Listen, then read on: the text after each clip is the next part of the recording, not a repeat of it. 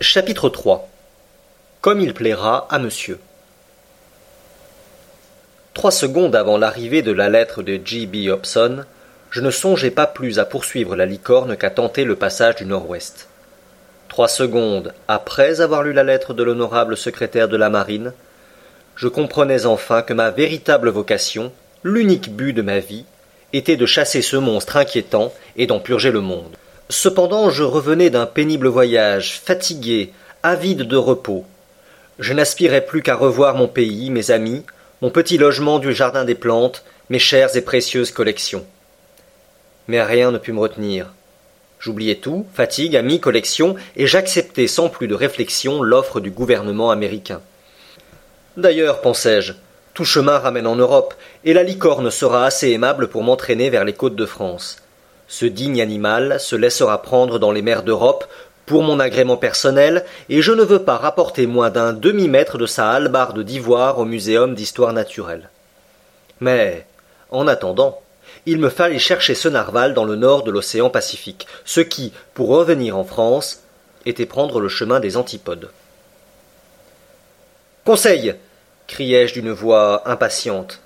Conseil était mon domestique, un garçon dévoué qui m'accompagnait dans tous mes voyages, un brave flamand que j'aimais et qui me le rendait bien, un être flegmatique par nature, régulier par principe, zélé par habitude, s'étonnant peu des surprises de la vie, très adroit de ses mains, apte à tout service et en dépit de son nom, ne donnant jamais de conseils, même quand on ne lui en demandait pas à se frotter aux savants de notre petit monde du jardin des plantes, Conseil en était venu à savoir quelque chose.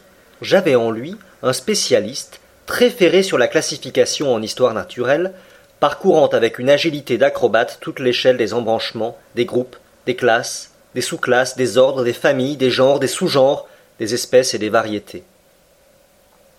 Mais sa science s'arrêtait là. Classer, c'était sa vie, et il n'en savait pas davantage. Très versé dans la théorie de la classification, peu dans la pratique, il n'eût pas distingué, je crois, un cachalot d'une baleine. Et cependant, quel brave et digne garçon. Conseil, jusqu'ici et depuis dix ans, m'avait suivi partout où m'entraînait la science. Jamais une réflexion de lui sur la longueur ou la fatigue d'un voyage. Nulle objection à boucler sa valise pour un pays quelconque, Chine ou Congo si éloigné qu'il fût.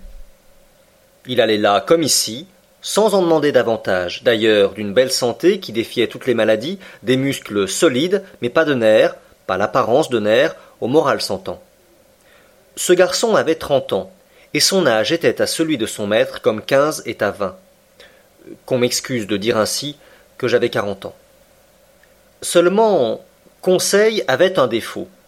Formaliste enragé, il ne me parlait jamais qu'à la troisième personne, au point d'en être agaçant. Conseil répétai-je tout en commençant d'une main fébrile mes préparatifs de départ. Certainement j'étais sûr de ce garçon si dévoué. D'ordinaire je ne lui demandais jamais s'il lui convenait ou non de me suivre dans mes voyages, mais cette fois il s'agissait d'une expédition qui pouvait indéfiniment se prolonger, d'une entreprise hasardeuse, à la poursuite d'un animal capable de couler une frégate comme une coque de noix. Il y avait là matière à réflexion, même pour l'homme le plus impassible du monde. Qu'allait dire Conseil? Conseil criai-je une troisième fois. Conseil parut. Monsieur m'appelle dit-il en entrant. Oui, mon garçon. Prépare-moi, prépare-toi. Nous partons dans deux heures. Comme il plaira monsieur, répondit tranquillement Conseil. Pas un instant à perdre. Serre dans ma malle tous mes ustensiles de voyage, des habits, des chemises, des chaussettes, sans compter, mais le plus que tu pourras, et hâte-toi. Et les collections de monsieur? fit observer Conseil. On s'en occupera plus tard. Quoi? Les archéothériums Les iracothériums Les oréodons Les chéropotamus et autres carcasses de monsieur? On les gardera à l'hôtel. Et le barbiroussa vivant de monsieur? On le nourrira pendant notre absence. D'ailleurs, je donnerai l'ordre de nous expédier en France notre ménagerie. Nous ne retournons donc pas à Paris demanda Conseil. Si, certainement, répondis-je évasivement, mais en faisant un crochet. Le crochet qui plaira monsieur. Oh, ce sera peu de chose. Un chemin un peu moins direct, voilà tout. Nous prenons passage sur l'Abraham Lincoln. Comme il conviendra à monsieur, répondit paisiblement Conseil. Tu sais, mon ami, il s'agit du monstre, du fameux narval. Nous allons en purger les mers. L'auteur d'un ouvrage in quarto en deux volumes sur les mystères des grands fonds sous-marins ne peut se dispenser de s'embarquer avec le commandant Farragut. Mission glorieuse, mais dangereuse aussi. On ne sait pas où l'on va. Ces bêtes-là peuvent être très capricieuses. Mais nous irons quand même. Nous avons un commandant qui n'a pas froid aux yeux. Comme fera monsieur, je ferai, répondit Conseil. Eh. Songe-y bien, car je ne veux rien te cacher, c'est là un de ces voyages dont on ne revient pas toujours. Comme il plaira, monsieur. Un quart d'heure après, nos malles étaient prêtes. Conseil les avait faites en un tour de main, et j'étais sûr que rien ne manquait, car ce garçon classait les chemises et les habits aussi bien que les oiseaux ou les mammifères. L'ascenseur de l'hôtel nous déposa au grand vestibule de l'entresol. Je descendis les quelques marches qui conduisaient au rez-de-chaussée. Je réglai ma note à ce vaste comptoir toujours assiégé par une foule considérable. Je donnai l'ordre d'expédier pour Paris, France, mes ballots d'animaux empaillés et de plantes desséchées je fis ouvrir un crédit suffisant au Barbiroussa, et, conseil me suivant, je sautai dans une voiture. Le véhicule à vingt francs la course descendit Broadway jusqu'à Union Square, suivit Fourth Avenue jusqu'à sa jonction avec Bovary Street, prit Catherine Street et s'arrêta au trente-quatrième pied. Là, le Catherine Ferry Boat nous transporta hommes, chevaux et voitures à Brooklyn, la grande annexe de New York, située sur la rive gauche de la rivière de l'Est, et en quelques minutes nous arrivions au quai près duquel l'Abraham Lincoln vomissait par ses deux cheminées des torrents de fumée noire. Nos bagages furent immédiatement transportés sur le pont de la frégate. Je me précipitai à bord. Je demandai le commandant Farragut. Un des matelots me conduisit sur la dunette, où je me trouvai en présence d'un officier de bonne mine qui me tendit la main. Monsieur Pierre Aronnax me dit-il. Lui-même, répondis-je. Le commandant Farragut En personne. Soyez le bienvenu, monsieur le professeur. Votre cabine vous attend. Je saluai, et laissant le commandant aux soins de son appareillage, je me fis conduire à la cabine qui m'était destinée.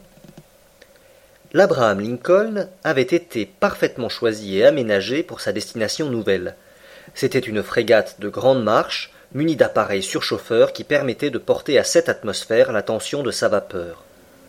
Sous cette pression, l'Abraham Lincoln atteignait une vitesse moyenne de dix-huit mille et trois dixièmes à l'heure, vitesse considérable, mais cependant insuffisante pour lutter avec le gigantesque cétacé. Les aménagements intérieurs de la frégate répondaient à ses qualités nautiques. Je fus très satisfait de ma cabine, située à l'arrière, qui s'ouvrait sur le carré des officiers. Nous serons bien ici, dis-je à Conseil. Aussi bien, n'en déplaise à monsieur, répondit Conseil, qu'un Bernard l'ermite dans la coquille d'un bussin. Je laissai Conseil arrimer convenablement nos malles et je remontai sur le pont afin de suivre les préparatifs de l'appareillage. À ce moment, le commandant Farragut faisait larguer les dernières amarres qui retenaient l'Abraham Lincoln au pied de Brooklyn. Ainsi donc, un quart d'heure de retard, moins même, et la frégate partait sans moi, et je manquais cette expédition extraordinaire, surnaturelle, invraisemblable, dont le récit véridique pourra bien trouver cependant quelques incrédules. Mais le commandant Farragut ne voulait perdre ni un jour ni une heure pour rallier les mers dans lesquelles l'animal venait d'être signalé. Il fit venir son ingénieur. Sommes-nous en pression? lui demanda-t-il. Oui, monsieur, répondit l'ingénieur. Go ahead cria le commandant Farragut. À cet ordre, qui fut transmis à la machine au moyen d'appareils à air comprimé, les mécaniciens firent agir la roue de la mise en train. La vapeur siffla en se précipitant dans les tiroirs entr'ouverts les longs pistons horizontaux gémirent et poussèrent les bielles de l'arbre. Les branches de l'hélice battirent les flots avec une rapidité croissante, et l'Abraham Lincoln s'avança majestueusement au milieu d'une centaine de ferryboats et de tenders chargés de spectateurs qui lui faisaient cortège. Les quais de Brooklyn et toute la partie de New York qui borde la rivière de l'Est étaient couverts de curieux. Trois hurrahs, partis de cinq cent mille poitrines, éclatèrent successivement. Des milliers de mouchoirs s'agitèrent au-dessus de la masse compacte et saluèrent l'Abraham Lincoln jusqu'à son arrivée dans les eaux de l'Hudson, à la pointe de cette presqu'île allongée qui forme la ville de New York. Alors, la frégate, suivant du côté de New Jersey l'admirable rive droite du fleuve toute chargée de villas, passa entre les forts qui la saluèrent de leurs plus gros canons. L'Abraham Lincoln répondit en amenant et en hissant trois fois le pavillon américain dont les trente-neuf étoiles resplendissent à sa corne d'artimon. Puis, modifiant sa marche pour reprendre le chenal balisé qui s'arrondit dans la baie intérieure formée par la pointe de Sandy Hook, il rasa cette langue sablonneuse où quelques milliers de spectateurs l'acclamèrent encore une fois. Le cortège des boats et des tenders suivait toujours la frégate, et il ne la quitta qu'à la hauteur du lightboat dont les deux feux marquent l'entrée des passes de New York. Trois heures sonnaient alors, le pilote descendit dans son canot et rejoignit la petite goélette qui l'attendait sous le vent. Les feux furent poussés, l'hélice battit plus rapidement les flots, la frégate longea la côte jaune et basse de Long Island, et à huit heures du soir, après avoir perdu dans le nord-ouest les feux de Fire Island, elle courut à toute vapeur sur les sombres eaux de l'Atlantique.